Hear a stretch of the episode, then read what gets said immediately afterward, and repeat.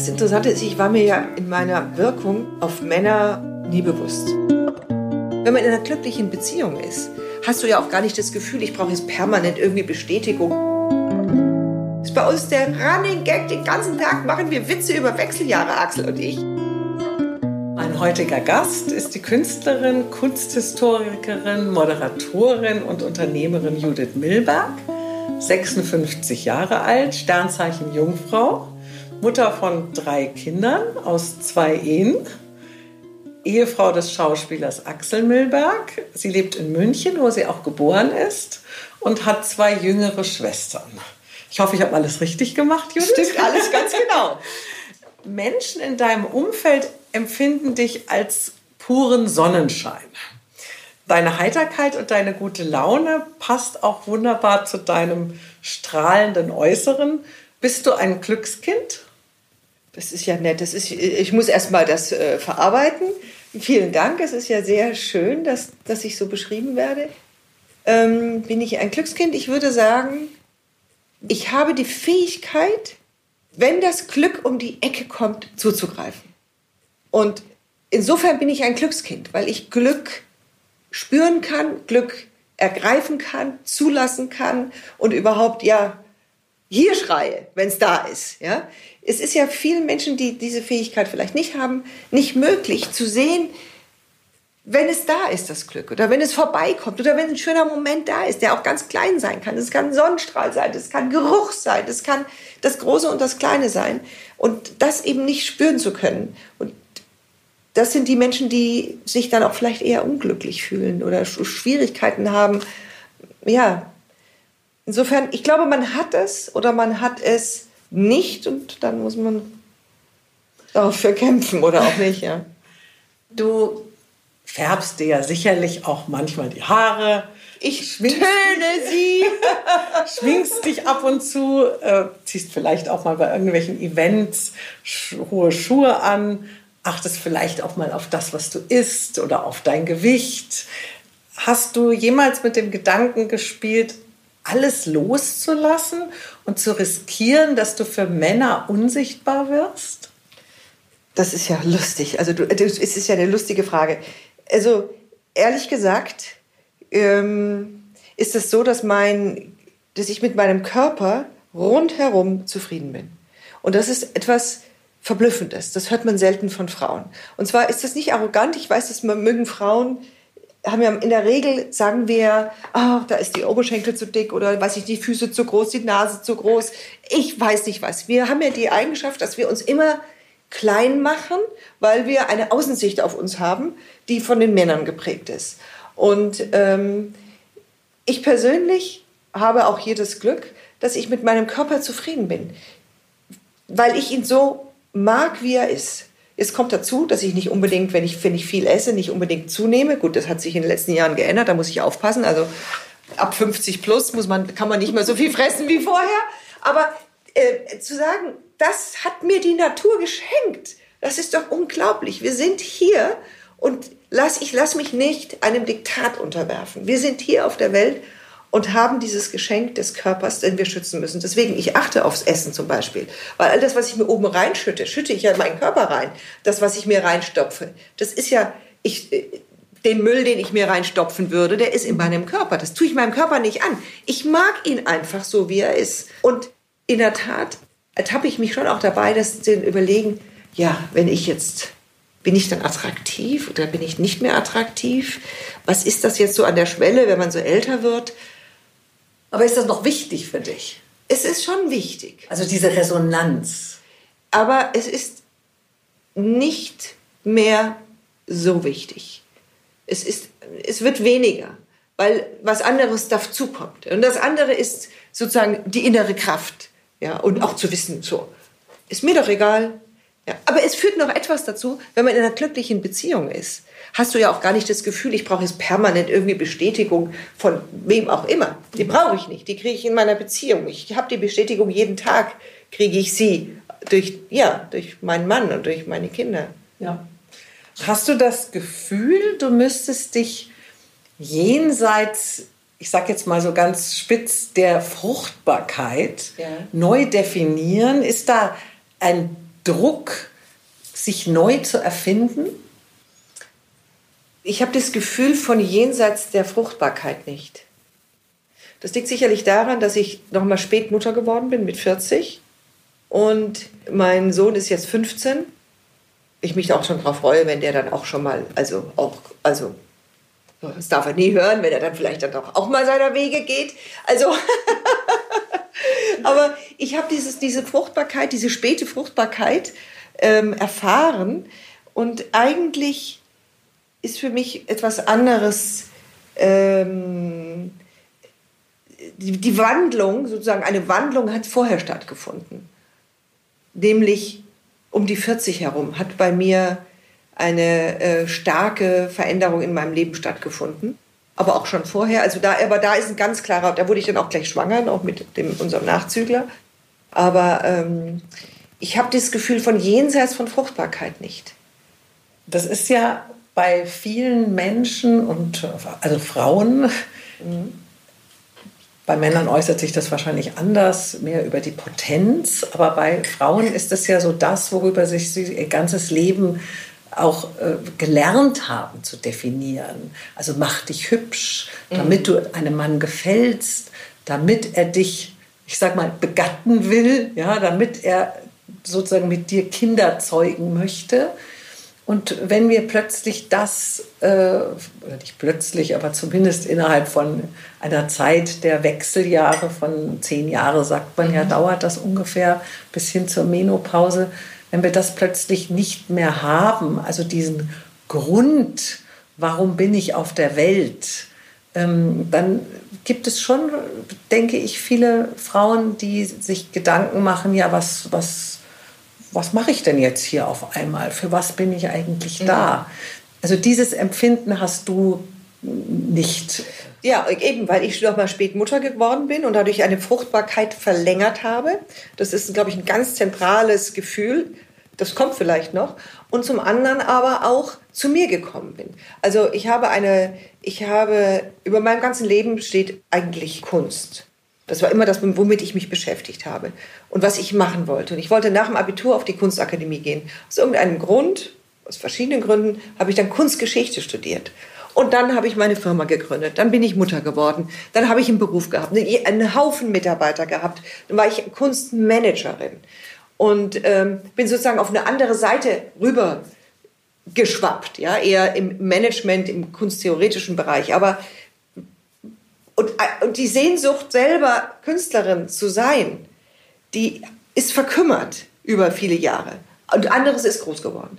Und dann ist mit 40 herum die Entscheidung gefällt worden für mich, so und jetzt Reset, das eine hat, ist zu Ende, das ist sich auch so langsam ausgelaufen und jetzt mache ich das, ist schließlich wieder da an, wo ich mit 18 äh, anders abgebogen bin. Da schließe ich jetzt an mit 40. Und in, insofern habe ich ähm, in dieser Phase, in dieser Phase der Umwandlung und auch dieser, dieser sogenannten Wechseljahre, hat sich bei mir was ganz Starkes nach vorne gebaut, nämlich die Malerei und die Kunst. Und, und das ist das vorrangige Thema für mich. Ja. Das ist auch die vorrangige, das ist die Kraft, die ich habe, aus der ich schöpfe. Also das ist, deswegen falle ich nicht in so eine Sinnkrise, die große Frage, was mache ich jetzt und wie viel Zeit verbleibt mir noch und die Kinder sind aus dem Haus und diese Fragen, die sich ja viele Frauen stellen. Der Mann ist erfolgreich, vielleicht ist er auch schon der zweite, dritte oder auch schon weg oder es gibt ja so viele Probleme, in denen, weil man gerade auch nicht mehr so die Sexbombe ist, ja, sozusagen, wie wir das gelernt haben, sondern das hat sich bei mir damit erledigt, also weil ich meine Berufung habe gefunden habe, meine Bestimmung lebe. Hast du schon immer auch als Kind gemalt oder kam auch das erst spät zu dir? Nein, ich habe immer schon gemalt, auch als Kind. Es war immer mein, es war immer mein Thema. So würde mein kleiner Sohn sagen, es ist sein Thema. Es war immer mein Thema. Ähm, es war immer mein Thema. Es ist dann in den Jahren des Kunstmanagements ist es natürlich nach hinten getreten und langsam wieder nach vorne gekommen. Es ist ja interessant, dass man so eine eigene Biografie retrospektiv, also zurückblickend, ähm, zusammenfügt. In Wahrheit sind es ja, und plötzlich ein ganzes Bild sieht. Ja, und in Wahrheit sind es ja viele kleine Lebensentscheidungen, Schritte, die man macht und die einen in dem Moment, wenn man selber drin ist, gar nicht wahrhaben, man gar nicht das große Ganze sieht. Ja? Erst wenn man zurückschaut, sieht man das große Ganze. Meine Mutter hat immer zu mir gesagt, Sag mal, Judith, was hast du jetzt schon wieder für einen Beruf? Den wievielten Beruf machst du jetzt eigentlich? So, weil ich mich so oft neu erfunden habe in meinem Leben. Aber trotzdem ist es, wenn ich es mir selber anschaue, finde ich es ganz stringent. Mein Vater hat immer gesagt, es ist nicht wankelmütig, sondern wankelmutig. Mhm. Ja, und dieses, dieses äh, dieser, diesen Mut zu haben, auch sich nicht festzulegen, sich nicht in eine Schublade stecken zu lassen. Ja. Äh, das habe ich, als ich deine Biografie las, eigentlich sofort mit dir assoziiert. Äh, woher hast du diesen Mut genommen, dich nie in eine Schublade stecken zu lassen, sondern immer das zu tun, zumindest wirkt es so ja, nach außen, was du gerade auch Lust hattest zu tun. Diese Freiheit, wer hat die dir gegeben? Ja, das, äh, wer sie mir gegeben hat. Hm. Aber ich bin frei, ich bin sehr frei aufgewachsen, sehr selbstbestimmt Aha. aufgewachsen. Meine Eltern sind Wissenschaftler, meine Mutter ist Ägyptologin, mein Vater Geologe. Und die waren, als wir klein waren, schon äh, auf Expedition in Ägypten, ganz, also jedes Jahr über viele Wochen.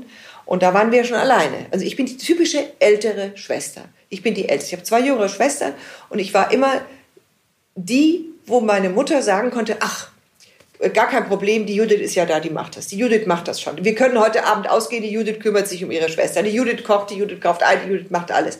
Aber weil ich so bin von Typ, bei meinen eigenen Kindern habe ich mir gedacht, bloß nicht die Kinder in irgendeine Schublade stecken oder sie habe ich festgestellt, bei meinen Kindern ist es der zweite Sohn, der diese Verantwortung hat, der dieses Verantwortungsgehen hat und auch und, und das habe ich halt zufälligerweise als Älteste auch dieses Verantwortungsgehen gehabt. Mittlerweile sehe ich das ganz anders. Gar nicht mehr so die Älteste, die alles macht, sondern die Älteste muss auch was können. Sonst kann sie es nicht bewältigen. Also schon ein gewisser ja, Leistungsdruck, ein gewisser ja. Druck, zumindest Verantwortung zu übernehmen. Absolut. Verantwortung zu übernehmen. Ich übernehme sozusagen immer die Regie, wo immer ich bin übernehme ich die Regie, ich muss mich immer zusammenreißen. Wenn wir bei einem Abendessen eingeladen sind und kein Placement ist und die Gastgeber nicht schnell genug das Placement machen, mache ich es. Ganz automatisch. Und dann sagt mein Mann immer wieder, Judith, du bist, äh, wir sind äh, Gäste, wir sind Gäste. Aber so ist es. Wenn was nicht schnell genug geht oder wenn jemand irgendwie so vorhin, dann übernehme ich. Und letztlich glaube ich, ist dieses tiefe Gefühl oder mein tiefes Gefühl für mein Leben ist das Tun. Das Tun. Eine Entscheidung zu treffen, für mich etwas zu wollen, etwas zu wünschen und es dann umzusetzen. Ich würde sagen, das, das beschreibt mich. Zu tun, die Tat. Ja, nicht labern, sondern machen. Und brauchst du dafür einen ganz festen Hafen? Also, oder zog es dich oft in die Ferne? Warst du auf der Suche, wo ist mein Platz? Oder hat es dich eher in die Tiefen gezogen, so wie deine Eltern? Also eher immer ein bisschen schauen, was versteckt sich dahinter? Also, wie wichtig ist für dich das Umfeld, in dem du dich oder also wo du dich bewegst? Das ist eine lustige Frage oder eine interessante Frage, weil ich bin standorttreu wie ein Zaunkönig. Ich bin ich mache ungerne Reisen, wenn ich sie dann, ich wir reisen natürlich viel, aber es ist für mich jedes Mal eine enorme Herausforderung und eigentlich will ich immer zu Hause bleiben. Also es ist so, ich bin in München geboren und in München lebe ich. Mein Leben lang in München mit so ein paar Monate Ausnahmen mal hier und da, aber immer nur so ein paar Monate, ein halbes Jahr. Aber ich bin nie weggezogen. Und ich liebe es. Das, das, das ist mein, ich bin eigentlich ganz wie in einem Kokon. Also bodenständig. Total bodenständig. Ich liebe mein, meinen Ort, an dem ich wohne, wo alles da ist, wo, wo ich weiß, wie es ist. Auch wir haben also ein Ferienhaus mal gehabt. Das ist für mich das Schönste, ein Ferienhaus zu haben, weil da ist auch immer alles gleich. Das ist alles immer an seinem Ort und ich kenne mich aus. Das ist ganz merkwürdig. Also offen für innere Veränderungen sehr. Ja aber nicht so sehr für äußere. Genauso, schön zusammengefasst, genauso. Ich finde es ja auch, ist mir fast peinlich, aber es ist so. Die ganze Welt reist und, und, und, ist nur unterwegs und ich, für mich ist es eine Qual. Für mich ist jede Reise nach Berlin qualvoll. Ich hasse es. Ich mache es natürlich, so ist es ja nicht, aber... Oh. Bist du und warst du in deinen Lebensentscheidungen an entscheidenden Gabelungen des Lebens? Bist du radik da radikal? Oder brauchst du lange für diesen Prozess, bis du dich mal entscheidest? Ähm, radikal ist vielleicht das falsche Wort, aber ich bin entschieden. Wenn ich mich, es, es braucht eine Zeit lang, bis ich zu einer Entscheidung komme. Und wenn ich sie dann gefällt habe, dann setze ich sie um. Dann bin ich äh, auch sehr schnell in der Umsetzung. Also sehr schnell. Das geht dann ratzfatz. Und brauchst du dann auch immer das Gefühl, es muss erfolgreich sein? Wie ist dein Verhältnis zum Erfolg? Ja, Weil wenn man so viel wagt wie du, ja, genau. muss man ja auch vielleicht mal eine Niederlage einstecken. Ja, das tue ich auch. Ich stecke auch Niederlagen äh, schön ein. Äh, Habe auch Niederlagen eingesteckt. Und ich denke nicht an den Erfolg. Wenn ich an den Erfolg, das denken würde, also an eine Außensicht, an, an eine Reaktion von ich was sag mal Kunden, Medien, Menschen, ja, einer Öffentlichkeit, bei was man auch immer tut, dann wäre ich blockiert. Das geht nicht. Ich tue und denke nicht drüber nach. Ich denke über keine Wirkung nach oder ähm, und das hat mich eigentlich relativ weit gebracht, weil in dem Moment, wenn du anfängst an zu zacken, Gott, das könnte ja passieren, oh Gott, das könnte schief gehen. Nee, was ist, wenn die Leute das nicht mögen, wenn man das nicht, wenn es nicht gekauft wird, wenn es nicht gefallen, wenn es wie auch immer, dann macht Müll, ist vorbei, stopp. Ist genau wie bei meinen Bildern. Wenn ich, äh, ich arbeite an einer Arbeit und dann bin ich so drin, versessen drin. Und dann gibt es, passiert es hin und wieder mal, dass ich sozusagen zurücktrete und aus der Arbeit raustrete und das Bild als Kunsthistoriker anschaue oder mit einer ganz anderen Außensicht und dann bin ich raus. Also dann brauche ich wieder zwei Tage, um mit an der Arbeit weiterzumachen. Das ist ganz komisch. Also das, ich, ich spüre das richtig. Und und so ist es auch in meinen, meinen Entscheidungen gewesen. Machen, einfach machen. Auch da wieder machen. Und dann schauen wir mal. Unabhängig von deinem schönen Inneren und Äußeren, reagieren Männer anders auf dich oder reagierst du anders auf Männer als früher, als du jünger warst? Ähm, das Interessante ist, ich war mir ja in meiner, meiner Wirkung auf Männer nie bewusst. Das ist natürlich auch unsere Generation oder auch die, die Eltern. Ja, meine Mutter ist, also Eitelkeit ist der sehr, sehr fern. Und die hat das äh, Schicksal, dass sie drei wirklich äh, besonders hübsche Töchter hat. Ja, also ich glaube, ich habe immer gesagt, Mama, für dich wären Jungs besser gewesen als Mädels. Ja, das war für sie immer. Aber wir waren eigentlich nie, ich war mir nicht bewusst über eigentlich meine Wirkung auf Männer und habe auch immer lange Beziehungen gehabt und bin gar nicht jemand, der ähm, da in, in, in, den großen Topf des Abenteuers permanent gesprungen ist und sich hat rumquirlen lassen, sondern für mich liegt die Ruhe auch da, zu lernen, in der Beziehung zu lernen und zu leben und zu sein und aber auch den Weg gemeinsam zu gehen. Ja, du kannst das gleiche Thema mit zehn Männern, hundert Männern machen oder du machst es mit einem Mann. Ja, also so, und ich habe mich halt immer für diese eine Position entschieden. Und, ähm, Aber reagierst du auf, auf Männer, sagen wir mal, in diesem ah, jenseits der 50, ja. Äh, ändert sich da etwas? Ändert sich bei dir etwas? Auch wie du vielleicht mit Männern umgehst, nicht Was nur ich, die Männer äh, mit dir. Ja, ich bin, sagen wir mal, frecher. Ich bin selbstbewusster, noch frecher mit Männern. Ich lass mir gar nichts, gar nichts mehr sagen. Und ich stelle fest, dass du die Männer in unserem Alter, die jetzt da, damit ganz gut umgehen können. Also, dass sie offen sind für auch für die Gegenwart. Das ist schon eine interessante Herausforderung für die, für die Männer. Ich interessiere mich nicht jetzt für irgendwie junge Kerle oder so, äh, sondern für die Männer in meinem Alter. Die sind dann alle so zwischen 50 und 60. Finde ich schon interessant. Aber ich gucke nicht unter. Ich merke schon, die reagieren und das macht Spaß und ich denke mir, okay, also wenn es mit Axel mal schief geht. Also ich merke schon, die Fälle sind noch nicht davon geschwommen. So, also da ist da, da, da geht noch was. Aber ich habe kein Interesse, ja. Ich habe jetzt kein. Aber es macht mir Spaß zu flirten. Es macht mir Spaß, also das, in das Spiel zu gehen. Und zwar heute gehst du natürlich anders in dieses Spiel, das Geschlechterspiel als früher, ja. Heute, Absolut. Heute macht man das aus, mache ich das mit großem Spaß aus einer selbstbewussten Position heraus. Ich muss, ich brauche keinen Mann mehr, um Kinder zu kriegen. Ja. Bin froh, dass ich sie alle habe, die Kinder. Hm. sondern es geht um dieses Zusammensein. Es geht mir gemeinsam etwas erleben, gemeinsam etwas teilen. Ganz genau. Oder? Das ist, glaube ich, das ganz Entscheidende. Würdest du das Rad deines Lebens irgendwo an einer bestimmten Stelle zurückdrehen wollen? Gibt es irgendetwas, was du heute rückblickend anders gemacht hättest? Ich habe darüber nachgedacht, intensiv nachgedacht, weil ich in meinen 30ern wahnsinnig geschuftet habe. Und den eigentlich, wie ich heute zurückblickend sagen würde, auch den Weg zu mir als da habe ich funktioniert, da habe ich funktioniert. Da hatte ich eine große Firma, die kleinen Kinder, ähm, eine, eine, große neue Liebe mit Axel. Da war ich gerade 30, als ich Axel kennengelernt habe.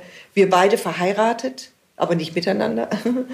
Also beide durch komplizierte Trennungen und äh, Scheidungen und gleichzeitig den Aufbau der Firma, die Mitarbeiter. Ich mit meinem Kunstmanagement nur mit Vorständen zu tun gehabt, gleich in einer, einer Businesswelt zu Hause sein musste, als Frau mich dort behaupten, die das gar nicht gewohnt waren damals, in den 90er Jahren. Das war, also heute haben wir das Frauenthema, das war damals äh, schwierig, aber da, Gott sei Dank, bin ich selbstbewusst genug gewesen und konnte das irgendwie hinkriegen.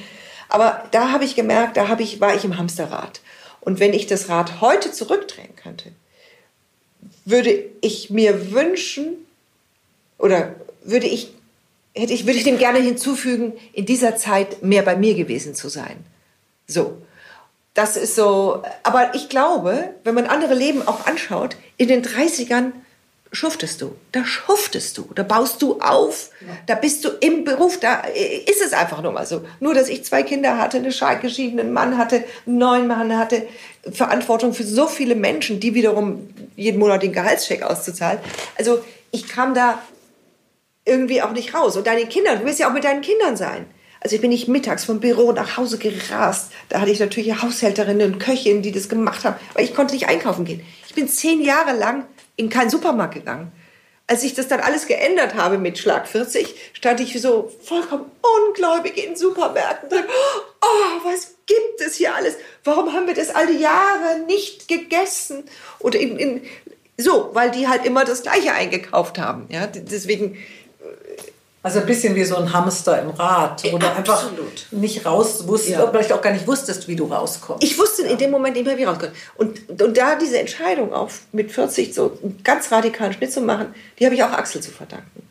Der hat da auch, der hat es gesehen, hat natürlich auch darunter gelitten, weil ich nur um die Superwoman, bis Superwoman die Welt geflogen bin obwohl ich es hasse, äh, äh, äh, mit meinen alles Kindern im alles im Griff hatte und natürlich auch zack, zack, zack, zack, zack. Ja, es ging zack, zack, zack, zack, zack. Und das ist natürlich für so eine, äh, für einen Mann, der äh, inniglichst liebt und inniglichst äh, nur Zweisamkeit will, ganz schwierig. Und auch für mich, die ich das natürlich auch wollte, war es schwierig. Ja. ja, man übersieht ja in dieser Schnelligkeit des Lebens manchmal so viele Dinge. Ja, dieses, äh, dieses Hinschauen, Wahrnehmen das äh, geht einem da ein bisschen abhanden.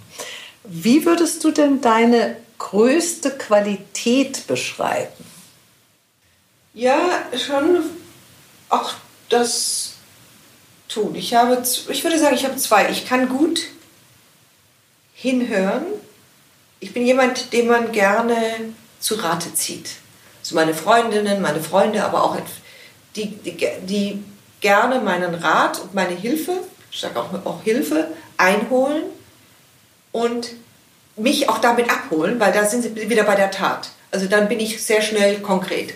Also wenn jemand ein Problem hat, jetzt hat gerade eine Freundin, die äh, ihren Mann 20 Jahre verheiratet, der möchte sich jetzt plötzlich befreien und möchte eine andere Frau treffen und so weiter. Also da geht es dann wirklich ganz konkret um Beratung, auch Fragen. Ich, ich liebe das. Wie, was sind jetzt die nächsten Schritte? Zum einen sie trösten und zum anderen konkret bleiben. Was machst du jetzt? So, was ist jetzt der Plan? Für dich, wo wirst du in fünf Jahren sein? Wie geht es jetzt weiter? Musst du schon mal einen kleinen Scheidungsanwalt besuchen oder nicht? Also das, da bin ich in meinem Element. Und dann die Tat. Also Das Geben im Grunde. Das genau. Geben, ganz genau. Da bin ich ganz schnell. Zum Beispiel meine Mutter im Krankenhaus, Herzinfarkt, zack, bumm, ins Krankenhaus festgestellt, das gefällt mir da nicht. Die war noch, konnten so schnell konnten die Ärzte gar nicht schauen, wie meine Mutter in eine andere Klinik überführt wurde und dort behandelt wurde. Das geht dann alles sehr schnell. Also wenn die Situation äh, äh, ge gecheckt ist, umgrenzt ist. Mhm. Jetzt bin ich gefürchtet. Also die haben schon Angst, meine Eltern, wenn sie ins Krankenhaus kommen, dass sie sofort wieder in ein anderes Krankenhaus kommen oder irgendwie so. Und deine größte Schwäche? Ähm, dass ich verdränge. Das ist, finde ich, das ist etwas, worunter ich leide. Weil verdrängen heißt nicht nur ähm, verdrängen, äh, etwas wegschieben, sondern heißt auch vergessen. Ähm, und darunter leide ich. Also ich mache jetzt gerade auch ein, ein Programm, habe ich mir selber auferlegt. Ich habe die ganzen Filme, diese ganzen Videokassetten, die ging ja gerade die Video, als unsere Kinder alle klein waren, ging ja gerade diese kamen die digitalen Kameras auf. Und wir haben gefilmt wie die Wahnsinnigen. Das heißt, ich habe gefilmt, die Kassette aus der Kamera genommen, in eine Schubkiste geschmissen, nächste. Und da lagen sie jetzt nun hm, annähernd 25, 30 Jahre, lagen die da. Jetzt habe ich die, nie wieder angeschaut. Wie verrückt ist denn das? Das ist eben dieses komische Verdrängen. Zack, das nächste, zack, das nächste. Vielleicht auch zu schnell sein. Also bei dir muss es immer weitergehen. Es muss weitergehen, ja. Und jetzt habe ich die alle digitalisieren lassen und schaue die an und ich versumpfe in Erinnerung. Also dieses Verdrängen, was eben auch vergessen heißt, dass durch die Bilder, durch das bewegte Bild und die Stimmen der Kinder und die Stimmen meiner Vergangenheit, plötzlich kommt das alles wieder vor. Also ich bin in einem ganz interessanten Prozess gerade, mir meine äh, Schludrigkeit ja, und mein Wegschieben zurückzuholen, meine die Jahre zurückzuholen. Also wieder innezuhalten. Und, und innezuhalten und hinzufühlen, was war da eigentlich ganz genau. Ich komme zu hochinteressanten, hochinteressanten Ergebnissen für mich. Und es ist natürlich von einer Emotionalität, die ist, die, die, die schmeißt einen in alle Richtungen.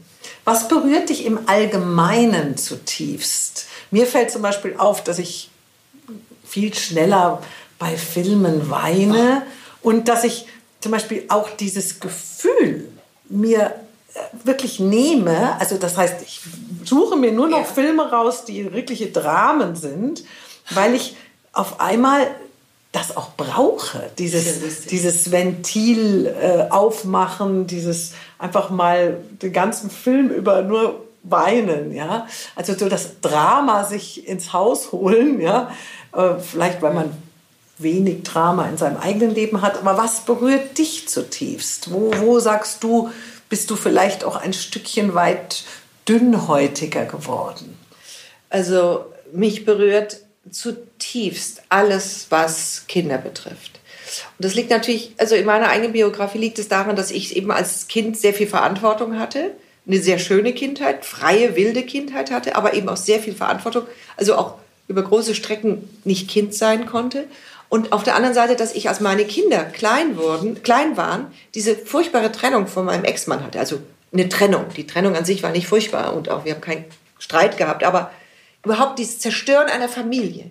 Und ich habe bei meinen Kindern einen Beschützerinstinkt, der ist vollkommen, also extrem ausgeprägt. Ja? Ich wollte sie vor allem beschützen und vor allem ähm, fernhalten, was natürlich ein Quatsch ist. Aber so dieses Gefühl, dieses intensive Gefühl, dass es ihnen gut geht, dass alles schön ist, dass sie im Glück sind. Jede Minute ihres Lebens soll glückbeseelt sein und ist ja auch wieder verdrängen eigentlich. Das ist natürlich auch wieder verdrängen. Ja, ja. so, das ist dieses Gefühl. Und deswegen, ich, alles was Kinder betrifft, da, da ist, fange ich an bei einer Überschrift in der Zeitung zu heulen. So ist es ja, so extrem. Also völlig gaga. Ja. Gibt es Situationen, die du nicht mehr ertragen kannst, die du vielleicht früher mit links weggesteckt hast, einfach Schwamm drüber mhm. und wo du heute sagst, das kann ich nicht mehr ertragen? Ja, ganz einfach grausame Filme. Horrorfilme, Grausamigkeiten. Ich kann, kann ich nicht mehr ertragen. Ich kann diese Filme nicht anschauen. Ich kann nicht hinschauen. Ich schlafe nicht. Das macht mich Also du möchtest sie nicht mehr in dich hineinlassen. Nein, ich lasse mich nicht. Und was ich nicht ertragen kann, ist äh, Streit und ist Missgunst und ist all diese Sinnlosigkeiten aus, aus, aus niederen Gefühlen heraus, die das Leben zur, einem zur Hölle macht. Gibt es Menschen in deinem Leben, mit denen du am liebsten brechen möchtest oder es bereits getan hast? Also diese äh, auch wieder dieses Ertragen, was man vielleicht in jungen Jahren des Öfteren mal tut, weil man jemanden schon länger kennt, trifft man mhm. den halt mal wieder zum Kaffee. Äh, aber eigentlich ist es gar nicht mehr auf der gleichen Wellenlänge oder man ist vielleicht sogar auch enttäuscht, zeigt es aber dem anderen nicht. Gibt es sowas bei dir? Mhm. Das gibt es auch, ähm, dass ich auch ganz klar mich von Menschen distanziere, die, die mir nicht gut tun, die zum Beispiel so eine negative Ausstrahlung haben, die negativ sprechen, die negativ denken, bei denen das Glas immer halb leer ist, die ertrage ich nicht. Und äh, wenn man es dann selber auch noch abkriegt, äh, gar nicht. Also da trenne ich mich ganz klar von Menschen, aber indem ich kein Drama daraus mache, sondern einfach auch nicht mehr anrufe, dann trifft man sich auch nicht mehr. Dann plätschert das auch so aus. Und das tut mir gut. Ähm, ich habe Freundschaften, ich habe so Lebensfreundinnen, ich habe ganz engen, unfassbar engen Kreis an Freundinnen, mit denen ich befreundet bin seit über 30 Jahren. Wir sind hängen bis heute zusammen und das ist natürlich, also da ich so einen ganz engen Freundinnenkreis habe, ähm, die decken alles ab, was, was mein Herz und mein Leben und mein Spaß braucht. Ja, also da ist es auch. Du bist also du auch treu. Absolut. Und, und man kann treu auf deine Freundschaft verlassen. Absolut, absolut. Absolut. Bist du diplomatisch, harmoniesüchtig oder kannst du anderen so richtig, sag ich mal, krass deine Meinung sagen? Ja, es fällt mir schwer. Ich bin schon eher harmoniesüchtig, aber ich, ich äh, übe das äh, immer wieder die Meinung zu sagen, weil ich, aber äh, ich werde auch von meinen Freundinnen streng erzogen, weil wir ja natürlich auch unsere Freundinnen, bist du ja auch immer wieder, dann ist, es gibt ja dauernd irgendwelche Konflikte. Und deswegen ähm, bin ich schon geschult, was das auch angeht. Aber vorsichtig, vorsichtig zu sagen, ich, ich habe früher, bin ich, habe ich eher mal so sehr schnell was gesagt, sehr schnell meine Meinung gesagt zu dem Thema. Das mache ich weniger. Ich nehme mich jetzt mehr zurück und lasse auch mal den anderen mal ähm, hören und äh, rein, hör mal rein und fühl mal hin, aber um dann doch wieder konkret zu werden. Wie wichtig ist dir eigentlich deine Zukunft oder Zukunft an sich? Also so, denkst du an Zukunft oder lebst du eigentlich auch mehr so im Hier und Jetzt? Naja, das ist älter werden ist natürlich schon ein Thema.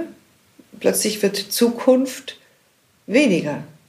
Und diesen Gedanken, den habe ich schon ganz massiv. Deswegen lebe ich so intensiv und genau wie möglich. Ich verbringe meine Zeit nicht mit Blödsinn. Ich verbringe sie nicht mit Menschen, die mich nicht interessieren, mit langweiligen Themen, mit, mit irgendetwas, was nur anderen Menschen Nutzen bringt, ich sage es mal, oder mich benutzen, was ja natürlich auch gerne vorkommt. Das alles mache ich ganz stur und ganz konsequent nicht.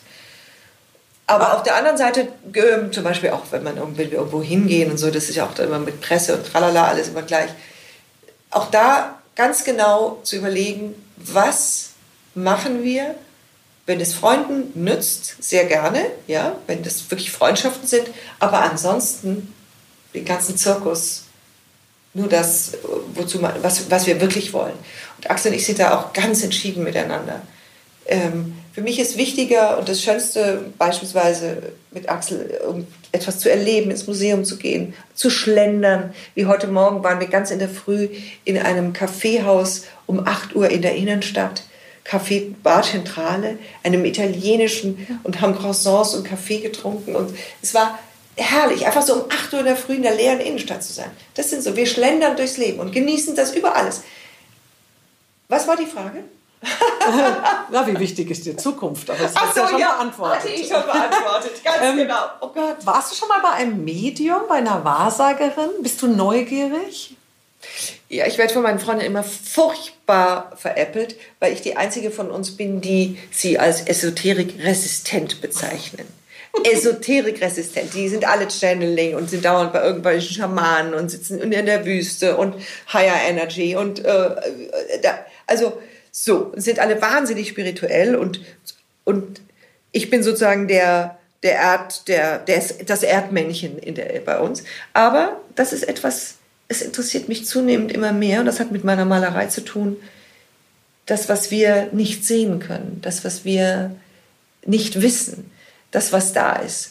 Und das, dieses sensible Gefühl für, also für das Nicht-Verstehbare, das äh, beschäftigt mich in der Malerei und findet da auch Niederschlag.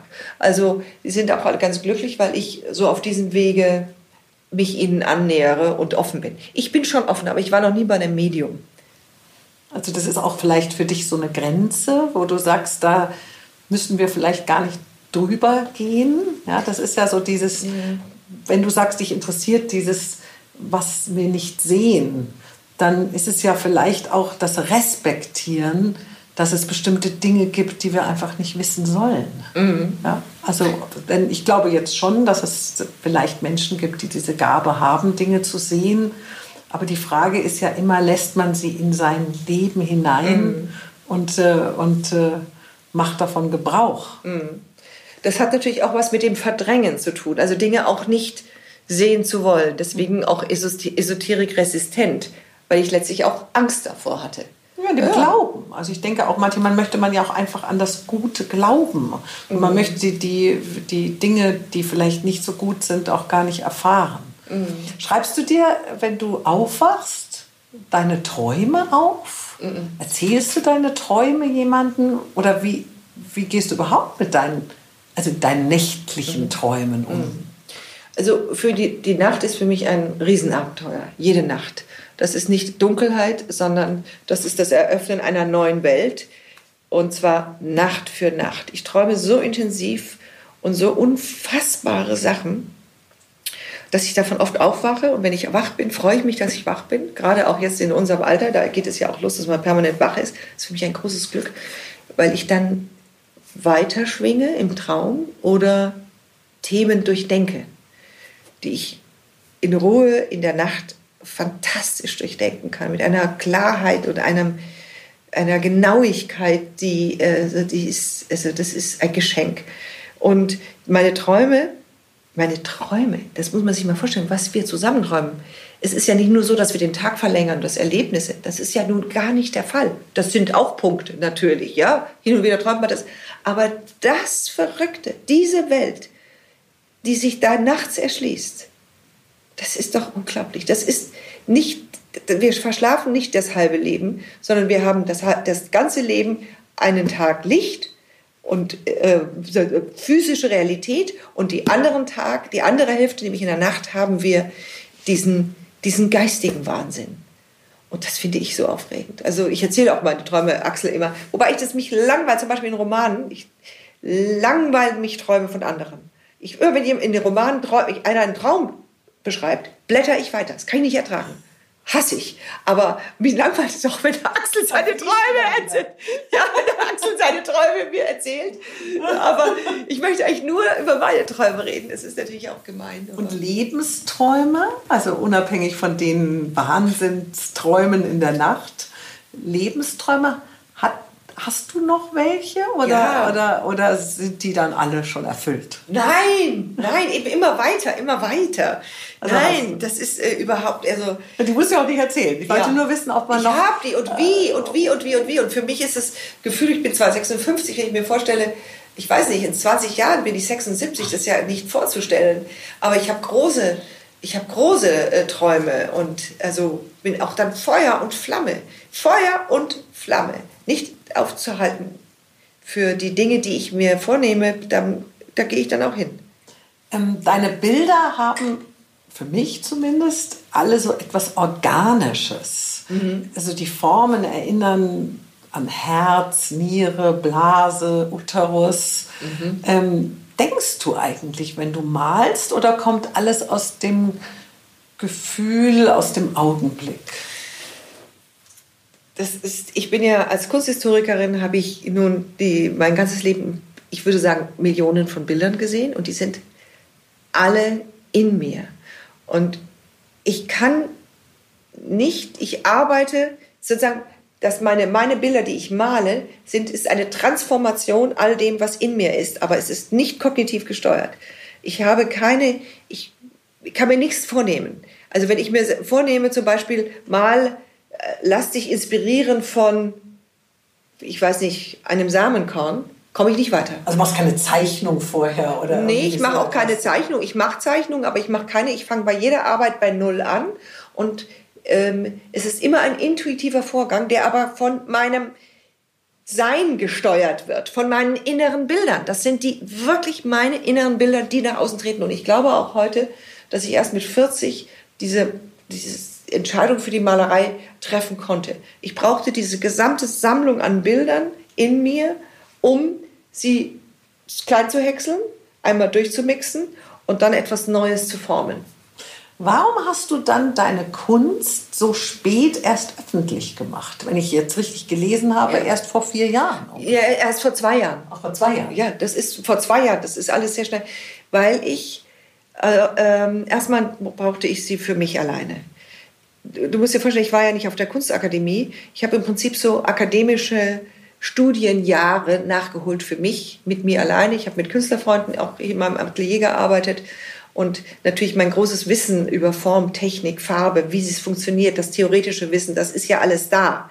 Ja, ähm, ich habe im Prinzip die Studienjahre betrieben. Ich habe für mich studiert, gleich auf voll Vollgas, aber ähm, und dann war so ein Moment, den ich fast verpasst hatte, sie zu zeigen. Und da hat dann mein Mann irgendwann gesagt, weißt du, das, ich glaube, das ist jetzt der Zeitpunkt. Ich so, nö, das, ach, erst in ein paar Jahren. Und dann hat er auch gewissermaßen insistiert. Und mich da auch wieder geschubst, ja, weil selber wollte ich nicht. Ich dachte immer, ach nee, noch nicht, nächstes Jahr. Du wolltest dich noch ein bisschen verstecken. Ich wollte mich noch verstecken. Und letztlich ist es auch ganz gut, dass ich das so lange gemacht habe, weil ich hatte in Ruhe diese Lehr- und Wanderjahre für mich, ja, ohne Druck. Und ich merke, jetzt kommen Galerien und jetzt geht das plötzlich so los. Ich bin jetzt vorbereitet. Ich bin jetzt da. Ich kann jetzt alles schaffen. Das hätte ich vor fünf Jahren noch nicht geschafft. Apropos dein Mann. Mich hat immer sehr die Schreibweise des Wortes Ehe fasziniert. Also diese Waage dieser zwei E's mhm. auf diesem ganz ausbalancierten Haar. Ja, also so dieses äh, ja, also eine, eine, eine reine Balance. Ja, ähm, du hast zweimal geheiratet, ähm, wahrscheinlich auch nicht absichtlich, sondern weil dir einfach dann nochmal ein Mann begegnet ist, der dich berührt hat. Aber äh, überhaupt Heirat, Ehe, was, was denkst du darüber? Also ich habe zweimal die gleiche Erfahrung gemacht dass ich war mit beiden Männern, die ich geheiratet habe, jahrelang vorher zusammen. Und dann haben wir geheiratet. Und beides Mal hatte ich dieses, äh, wurde natürlich von allen Seiten gesagt, da ändert sich nichts und warum heiratet ihr und so. Und beides Mal hat sich was verändert. Beides Mal hat sich durch diese Entscheidung, diese Eheschließung, dieses Füreinander sich entscheiden. Und sei es auch nur auf dem Papier, gut, das ist bei uns ist rechtlich, aber sozusagen einen, einen Vertrag einzugehen, einen, einen, nicht, einen Ehevertrag, sozusagen eine Eheschließung, so quasi als, als Bekenntnis zueinander einzugehen, hat bei mir eine große Veränderung ausgelöst und zwar zu einem Gefühl von heimisch sein. Heimisch sein, einfach angekommen zu sein. Also, und das habe ich zweimal erlebt. Vielleicht ist da auch was dran. Aber es war die, deine neue Liebe, also zu ja. Axel, hat dich aber dann, das war so stark, dass du aber dieses Heimische aus deiner ersten Ehe doch und trotz Kindern, ja, mhm. du hast dich gewagt, es loszulassen. Wie loszulassen? Also das die alte Ehe die alte Ehe loszulassen. Ja, ja, ja, die habe ich, äh, das war dann, aber auch da fiel dann plötzlich die, die Entscheidung. Wir haben lange noch versucht, mein Ex-Mann und ich, die Ehe zu retten oder wieder zu kitten und so. Und das hat dann nicht geklappt. Und dann war die Entscheidung da, peng. Und dann war auch nichts mehr zu machen bei mir. Aber ich habe lange, lange, lange, wir haben das wirklich versucht, ich habe lange die Türe offen gehabt. Aber dann bist du ja dann in dem Moment doch radikal. Und dann bin ich eben dann doch radikal. Dann ist es auch, dann ist, dann ist die, vorbei. Dann sind die Schotten sowas von runter. Dann mhm. geht's nicht mehr. Mhm. Ja, da ist dann, und das hat ihn auch verblüfft. Das hat er nicht gedacht. Und ähm, so, insofern war das schon abgeschlossen. Ich habe, äh, als ich auch Axel kennenlernte, waren die Schotten bei mir schon unten mit meinem Ex-Mann. Ähm, äh, aber und Axel und ich haben ja auch erst geheiratet, nachdem äh, wir waren ja elf Jahre schon zusammen. Ach so. Also wir haben erst nach elf Jahren geheiratet. Also deswegen auch diese langen Jahre. Da waren diese Jahre meiner 30er, diese elf Jahre. Kinder. Ich wollte auch meine Kinder. Wir haben auch in den Jahren nicht zusammengelebt. Und ähm, weil ich auch einfach zu viel hatte. Ich hatte zu viel um die Ohren. Also du bist dann, hast dann mit deinen Kindern alleine gewohnt ja. und äh, erst als du dann das Kind mit Axel bekamst, hast, habt ihr euch dann entschieden, zusammenzuleben? Wir haben ein bisschen von vorher zusammengelebt, aber erst, sagen wir mal, so ein Jahr, zwei Jahre vorher zusammengelebt. Aber wir waren natürlich immer zusammen. Also es war natürlich ein großer Luxus, dass wir zwei Wohnungen hatten, weil wir hatten sozusagen meine Familienwohnung mit dem ganzen Wahnsinn und unser, seine Wohnung, das war sozusagen unser Liebesnest. Und das hat natürlich schon eine große Qualität. Ja, dann hält die Liebe auch meistens ein bisschen länger, als ja. wenn man jetzt gleich um 5 Uhr den Mann wieder in der Tür stehen hat. Ja, ganz der genau. sagt, was gibt's zu essen? Ja, ganz genau. Es war, war herrlich, so dass wir uns schon hin und wieder überlegt haben, ach, wollen wir uns nicht irgendwo ein kleines Apartment nehmen oder so. Welches ist dein Lieblingsfilm? Welchen hast du dir schon öfters angeschaut, weil er einfach irgendwie nicht rausgeht aus dir? Und welche Rolle in diesem Film fesselt dich? Es ist, ein ganz, es ist jetzt eine überraschende Antwort. Es ist dieser Film mit äh, Jack Nicholson, der heißt. Ähm, oh Gott, wie heißt denn der? Der heißt. Das ist er, wo er so äh, äh, Psychopathen spielt mit dieser jungen Frau, die Kellnerin ist und ein Kind hat, das. Ähm, die Frage müssen wir gleich, das müssen wir kurz ja. googeln. Das muss ich googeln, wie der Film heißt, weil das zu blöd ist. Besser geht's. Jetzt habe ich's. Okay. Also, es geht gut, dass es dir auch schon so geht oh. Ich vergesse auch immer die Hälfte. Nein, das finde ich ja gerade sympathisch. Also, also besser geht es besser geht's nicht, ja? wie im Original heißt, habe ich jetzt auch gerade vergessen. Und welche Rolle darin? So, und die Rolle der, der Mutter. Die Rolle der Mutter, das ist eine äh, Frau, die kellnert, die vom Leben die nicht anders machen konnte als Kellner, weil sie hat ein Kind, das hat so eine Art Keuchhust oder so eine Art Hustenkrankheit, Schleimkrankheit. Und das ist sehr betreuungsintensiv und kriegt dauernd Hustenanfälle. Deswegen kann sie eigentlich nichts anderes machen. Sie muss so einen einfachen Job haben. Und sie lebt mit ihrer Mutter, ihrem Sohn in New York und kellnert. Und in diesem äh, in diese Restaurant kommt immer dieser vollkommene Psychopath, Jack Nicholson, der ein Autor ist und der Zwangs, eine Zwangsstörung hat. Also alles stapelt. Es muss alles immer genau wie immer. Der kann nicht über äh, die äh, Pflastersteine gehen, wenn da eine Linie ist. Es hat 30 Seifen im Schrank. Also vollkommener zwangsgestörter Mensch. Erfolgreicher Autor. Und ist auch ein äh, Soziopath. Also er behandelt sie so schlecht. Und sie lässt sich das nicht gefallen. Sie schnauzt ihn an, sie bleibt bei sich. Sie lässt sich so, sie kämpft ihr Leben, weil sie sagt, mein Kind, das, darum geht's. Ich lebe das Leben so, wie ich es lebe und klage nicht für das Kind. Und ich sage dir ganz im Ernst, wenn ich in so einer Situation bin, ich habe immer gesagt auch, ich gehe auch putzen, ist mir wirklich egal. Ich weiß, ich wäre mir nicht ich wäre mir nicht zu schade, wenn das Leben eine andere Wandlung nimmt und was sein muss, dann wird das gemacht. Und so ist diese Frau. Das wird jetzt so gemacht. Es muss so gemacht werden. Da gibt es keine Frage.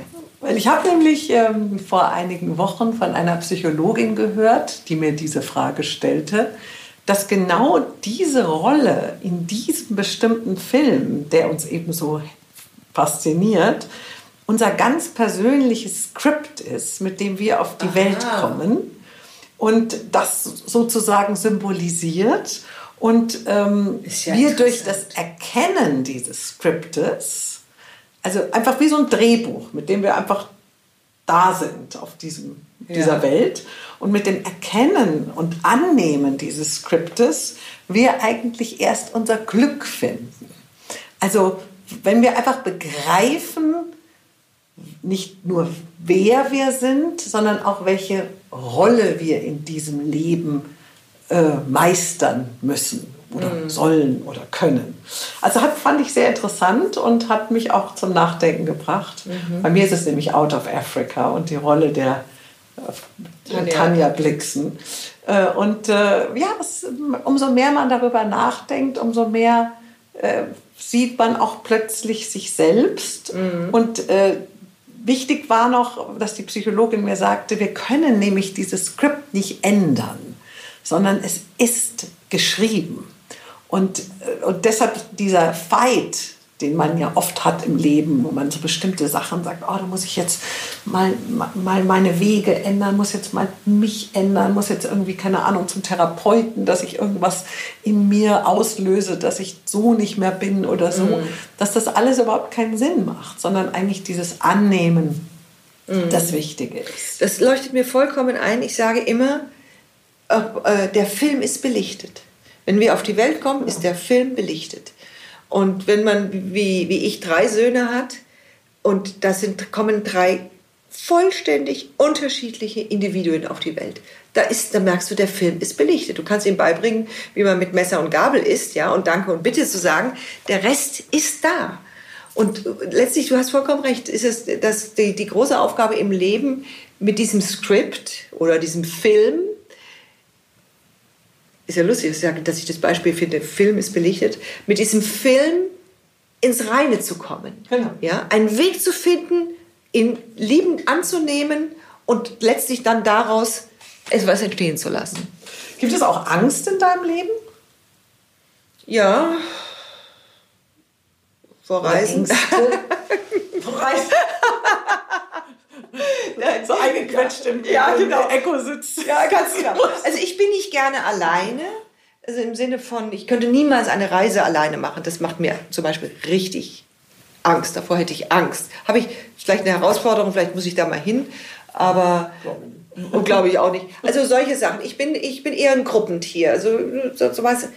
Ich habe auch vor Enge Angst. Ich mag, wenn ich eingequetscht werde, in einem engen Raum bin, zu viele Menschen, das ist auch etwas, was mich äh, zutiefst äh, beunruhigt. Aber im Prinzip so bin ich kein ängstlicher Mensch. Also ich habe es eigentlich nicht so richtig Angst. Ich habe auch nicht Angst vor Dunkelheit, ich habe nicht Angst vor Einbrechern, ich habe vor dem allen nicht Angst. Ich habe nicht Angst vor Spinnen, ich mag sie nicht, aber habe keine Angst. Ja. Und diese Freiheit, die du dir selbst also einforderst für dich, kannst du die auch deinen Kindern geben? Kannst du die gut loslassen? Kannst du die gut ihrem eigenen Schicksal überlassen? Du hast vorhin ja gesagt, Du hast immer so ein bisschen früher gedacht, du müsstest sie vor allem mhm. beschützen. Aber jetzt hast du ja noch sehr spät ein drittes Kind bekommen mhm. oder später. Und siehst du das da anders bei, mit dem Älterwerden? Siehst du da mehr Möglichkeit in dir oder mehr Kapazität in dir, auch das loszulassen und auch zu sehen, okay, jetzt ist er zwar vielleicht irgendwo reingerasselt, aber da muss er wieder raus? Nee, kann ich nicht.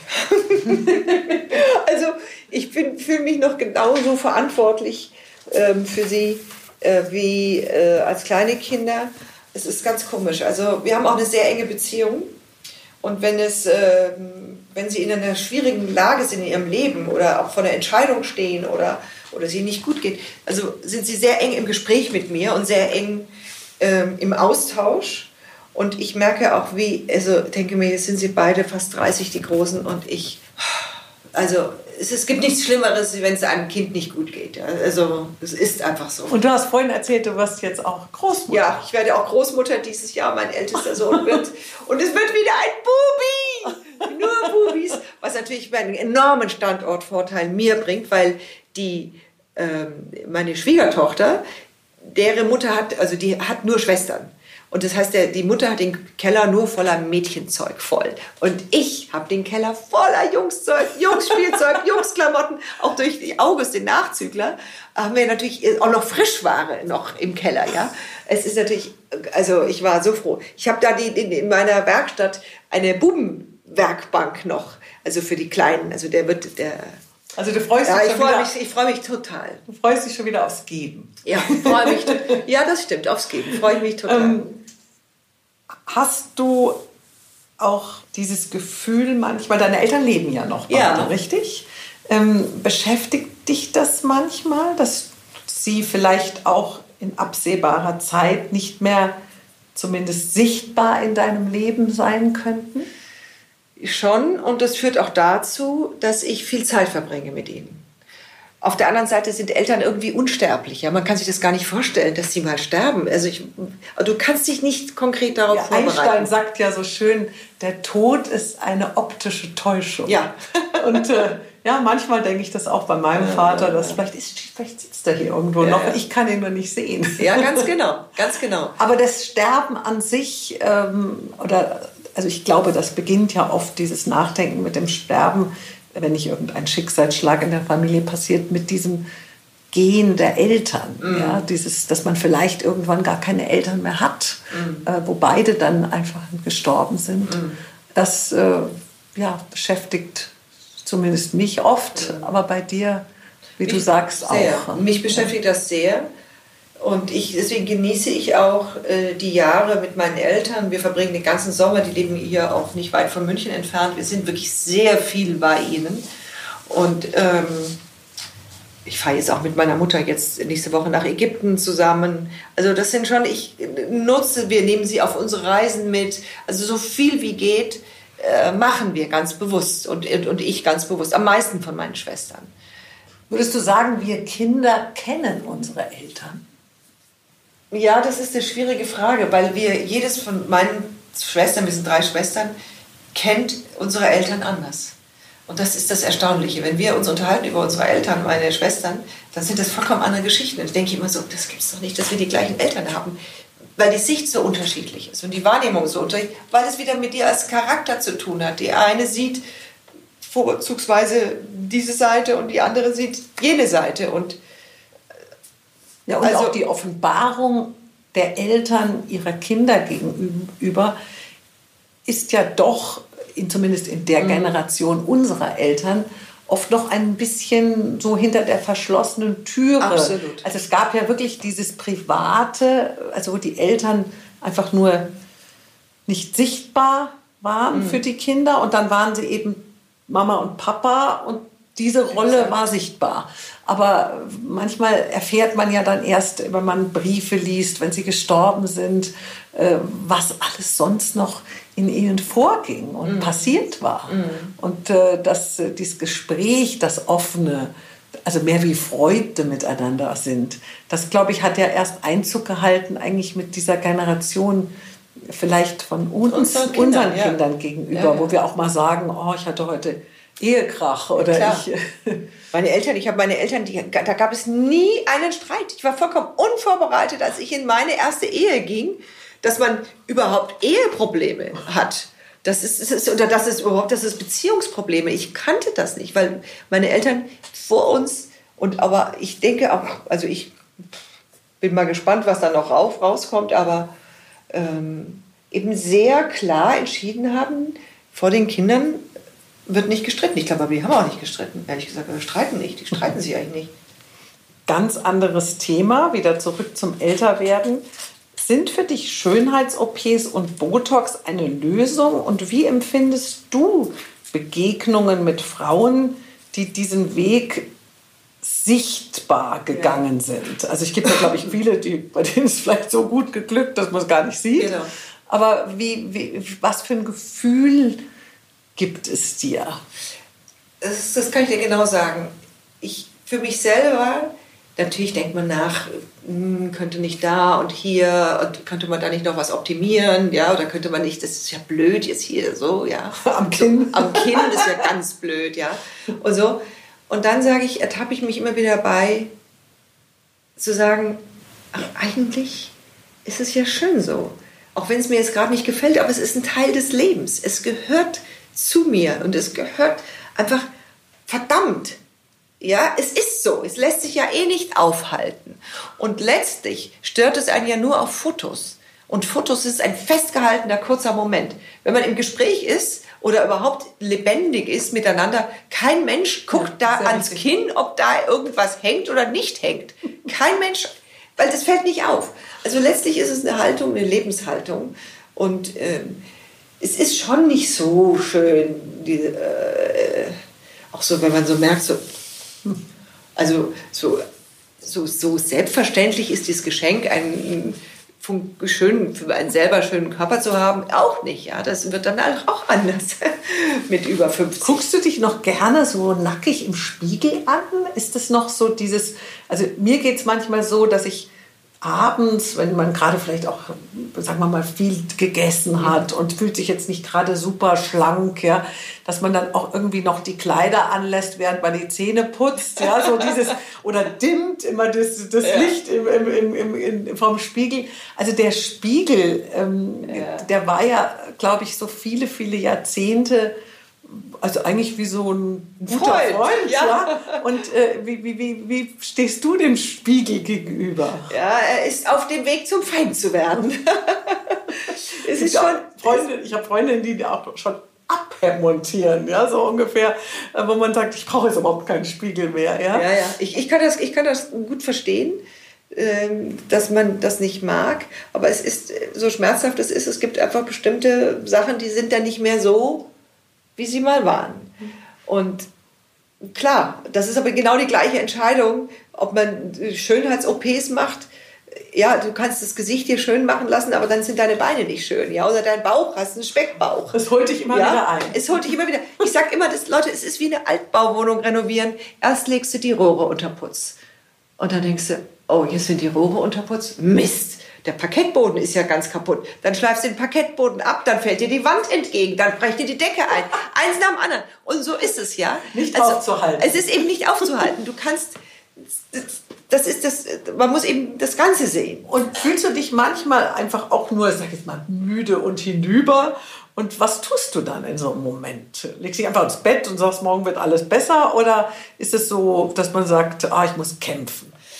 Nee, das gestatte, gestatte ich mir. Ich gestatte mir, mich äh, müde und erschöpft zu fühlen. Denn, wenn mir zum Beispiel im Atelier nichts gelingt oder es schwergängig ist, dann mache ich Schluss, dann koche ich mir einen Tee und lege mich aufs Sofa und dann überlege ich mir so, was interessiert dich, auf was hast du jetzt Lust? Oder entweder lese ich was oder ich schaue mir einen Film an oder ich denke ein Thema durch, was ich dauernd Themen habe.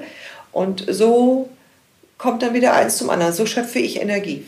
Aber, ähm, oder ich gehe spazieren oder sowas. Aber ich gönne mir, ich gestehe mir, gestatte mir, ähm, erschöpft zu sein.